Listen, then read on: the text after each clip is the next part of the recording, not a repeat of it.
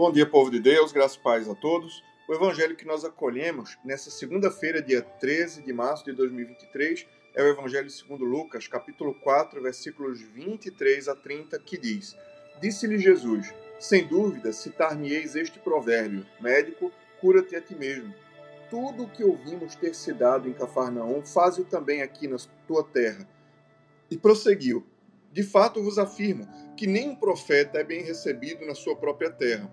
Na verdade vos digo que muitas viúvas havia em Israel no tempo de Elias, quando o céu se fechou por três anos e seis meses, reinando grande fome em toda a terra, e a nenhuma delas foi Elias enviado, senão a uma viúva de Sarepta de Sidom.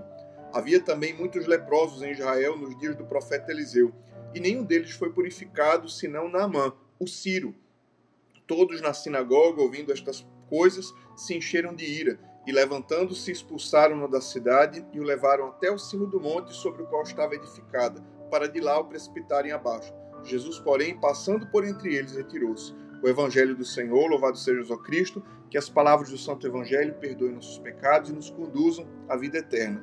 Queridos irmãos, no início dessa semana, cá estamos, meditando a palavra de Deus, meditando o Santo Evangelho. E, especialmente, a igreja nos proclama logo no início dessa semana, esse evangelho que nos fala sobre fé. Jesus já estava muito bem afamado e por conta dos sinais, dos milagres, e quando chegou na sua terra, as pessoas lhe pediram um sinal. Mas eis aqui uma grande realidade. Nosso Senhor jamais se comportou como um milagreiro ou alguém que faz diante de si um espetáculo é, simplesmente para ser famoso para ser reconhecido. Não. Todos os milagres de nosso Senhor Jesus Cristo, eles são milagres que apontam para a conversão, para a fé, para que a pessoa possa, crendo em Deus, mudar de vida. E jamais Jesus satisfez a curiosidade alheia. Muitos lhe pediram sinais, muitos lhe pediram milagres, simplesmente para que tivessem sua curiosidade satisfeita, o, seu desejo de conhecer algo espetacular. Mas os milagres de Cristo não tinham essa finalidade. Os milagres de Cristo sempre tiveram a finalidade de salvar, de produzir fé verdadeira e salvadora dentro do coração das pessoas. E aqui Jesus está na própria terra. Então, estando na própria terra, Jesus encontra uma profunda incredulidade. E as pessoas diziam: Olha, você é dos nossos aqui, é da nossa terra, nós vimos você crescer, eh, faz algum milagre aí, talvez a gente creia. E Jesus disse: Em verdade vos digo que nos tempos do profeta Elias existiam, existiam muitas viúvas em Israel, mas somente a uma viúva que era da região de Sidom, que era pagã.